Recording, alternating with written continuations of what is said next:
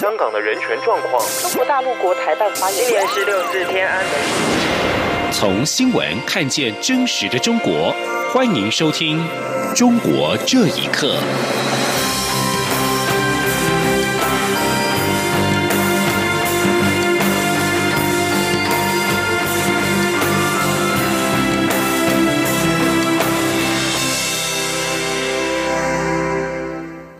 听众朋友们，晚安，欢迎收听《中国这一刻》，我是李思利。九合一选举的投票日即将到来，陆委会发言人邱垂正今天呼吁中国大陆应该尊重台湾民主的选举制度，落实不介入台湾民主选举的承诺。针对我政府一再强调境外势力介入选举，邱垂正指出，中国意图介入台湾民主机制正常运作是公认的事实。但我方相信，台湾的民主机制的运作成熟，台湾人民可以做出正确的选择。记者王兆坤的报道。陆委会发言人邱垂正表示，中国大陆以各种方式介入民主国家选举，意图介入台湾民主机制正常运作，已经是国际社会普遍认知与公认事实。他要呼吁中国大陆应尊重台湾民主选举制度。落实不介入台湾民主选举的承诺，邱垂正说：“我们也相信台湾的民主机制运作成熟，台湾人民可以做出正确的选择。”邱垂正指出，陆方这两年来的军事威吓、抢夺我邦交国、打压我参与国际组织、区别对待进行分化渗透、不实讯息或假资讯，都是意图介入台湾民主选举正常运作的压力手段。这些情况各界都有目共睹。媒体询问中国介入九合一选举的具体事证，邱垂正回应表示，相关具体个案是由司法检调机关侦办当中，陆委会陈述的都是样态。此外，关于大陆台商回台投票人数，邱垂正仅重申，预估大陆台商回台投票人数与过去大致相同，但这只是推估。因为投票涉及个人意愿，政府单位无法判断他们是不是为了投票才回到台湾。中央广播电台记者王兆坤台北采访报道。美国二十号发布二零一八年针对中国的三零一条款的补充报告，指出中国今年并没有收敛各种贸易的不公平行为，在某些领域甚至变本加厉。美中两国政府在贸易战议题上的口水战已经呈现白热化状态。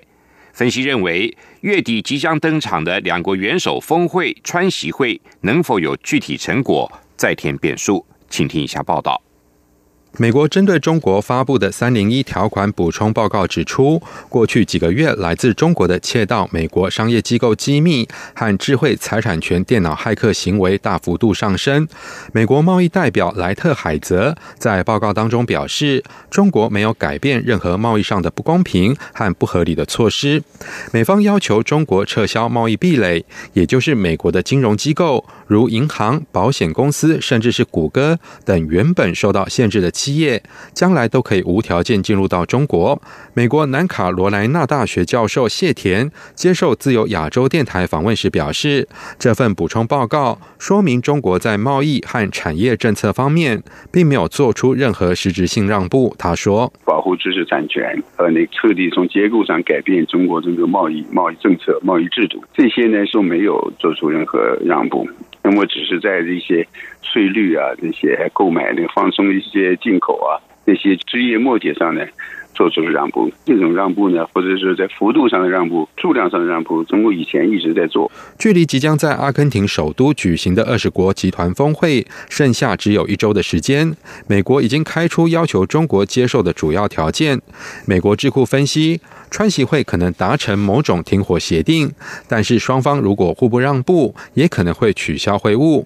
北京学者查建国认为，中方在关键领域不会让步，接下来要看美国会不会让步。他表示，目前各种讯息不断，也许还会出现变数。他说：“一种可能就是在谈判之前高压、提高要价，尤其是一些政府官员讲话。”并不一定是特朗普出面讲话，那么双方还是有可能会谈，取得一点成果的。如果这些官员的讲话完全代表了特朗普，要求中国在关系到他体制问题、高科技发展问题上进行让步，那么中国是不会让步的。如果美中两国今年无法达成协议，明年一月，美国将对来自中国的两千五百亿美元的商品征收百分之二十五的关税，而美国的公司和消费者只会多支付百分之四点五的关税，其他将由中国生产商承担。以上新闻由央广整理报道。中国政府正在推动建立社会信用体系，引发国际媒体的关注。有些诚信者和失信者的遭遇也被广传。媒体报道，北京将会率先在两年内建制覆盖所有常住人口的个人诚信分工程。这项措施究竟意味着什么？维权人士指出，这套体系着眼的还是经济问题。请听以下报道。自由亚洲电台引述新华社二十一号的报道，北京市发改委表示，将于二零二零年底前，在全市建制覆盖全部常住人口的个人诚信分工程，并会定期的公布企业和个人失信的记录。届时，北京还将完成社会信用条例立法的工作。从时程上来看，北京将会成为最早建立社会信用体系的城市之一。事实上，中国国务院在二零一四年就公布了建立社会信用体系的路线图，提出在二零二零年将初步的建立相关法规的标准，覆盖全社会的征信系统、监管体制以及奖惩机制。北京维权人士胡佳表示，据他了解，这套体系目前着眼的主要还是经济问题，例如公民和法院、企业和银行之间的关系。他认为，针对治理社会异议人士，当局早就有另一套对策。胡佳说：“实际上，自共产党建立他的政权以来，政治方面的非我族类，其心必异呀。然后的话，把你打入另类账黑名单这套东西，他那套体系是早就在运转的。那套体系是不公开的。”它和对于普通公民在经济领域的上的这套信用体系是没有必然关联的。北京独立时事评论员彭定鼎表示，社会信用体系的建设少不了对行政机关的监督，但这在中国现有体制下根本无法实现。他说：“中国最大的问题不是人民之间没有相互的信任。”当政府滥用权力、非法拘禁呀，去打击异己的时候，他可以胡作非为。什么时候把政府给纳入失信对象？那什么时候我相我相信是建立了真正的失信体系了。美国布鲁金斯学会客座研究员赫施里十九号发文指出，中国政府确实在收集企业和社会组织的资讯。但员工档案是由机构自行保存，因此社会行为、消费习惯和政治忠诚度并不会影响公民的社会信用等级。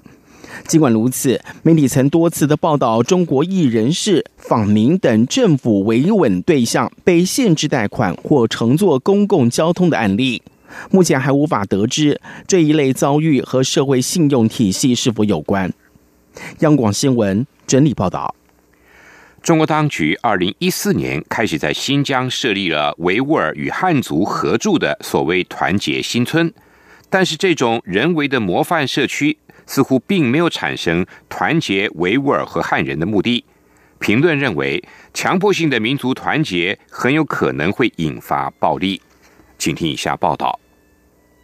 在新疆和田地区的塔克拉玛干沙漠，好几排红色屋顶的水泥房出现在沙丘之间。村庄入口处的看板上写着“欢迎来到和田团结新村”的字样。美联社的报道说，团结新村新盖的廉价或免费住房交替分配给维吾尔汉汉族村民。维汉村民们在农田里或温室里一起干活，而他们的孩子则上同一个学校。在村庄的公共广场上，维汉村民的孩子们也一起玩耍。报道说，这种少数民族和汉人和谐生活在一起的画面，是中共对新疆未来的一个设想，是中共当局企图降服新疆地区穆斯林维吾尔少数民族的一个样板。报道说，对团结新村仔细观察，就会发现，中共一贯宣扬的民族团结，却揭示了维吾尔人被剥夺的一面。例如，这个团结新村里不存在维吾尔穆斯林需要的清真寺，也缺乏维吾尔村民喜欢的带有尖拱和雕刻装饰的传统砖房。取而代之的是，当局认为象征团结维吾尔人家庭高举中国国旗的彩色壁画。设立这样的团结村，能促进维汉和谐和团结吗？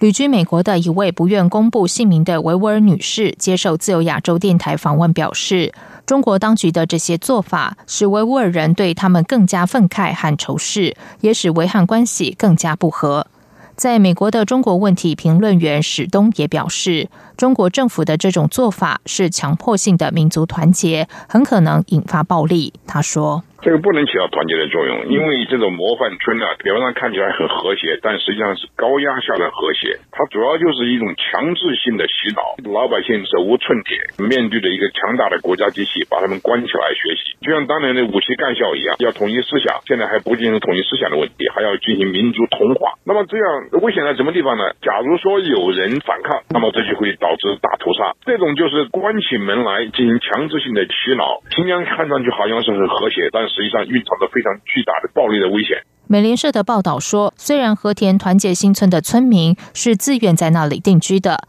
但维吾尔异议人士却认为，设立这样的村庄是中国当局近几十年来竭力消除维吾尔人民族特性和自我身份认同的工作之一。央广新闻整理报道。发行社引述中国官媒中央电视台的报道。今天在中国东北地区发生了撞车意外，造成了五名学童死亡，还有十八人受伤。出事原因至截稿之前尚不清楚，只知道肇事的司机被逮捕。不过有网络消息指称，酿成这场悲剧的主角是一名官二代，当时可能酒驾。发行社报道指，中国央视在其微博上表示，这场悲剧发生在辽宁省葫芦岛市的一所小学的门前。当时学童正在过马路，为什么发生冲撞的原因不明朗。但央视微博强调，这名肇事的司机已经遭警方逮捕。据在社交网络上播放的未经身份验证的图像显示，有一大群学童穿过街道，在过十字路口的中途，一辆沿着左侧行驶的汽车从错误的方向，犹如闪电一般撞上这些学童。受害者的年龄尚未得到澄清，伤者正在接受医院的治疗。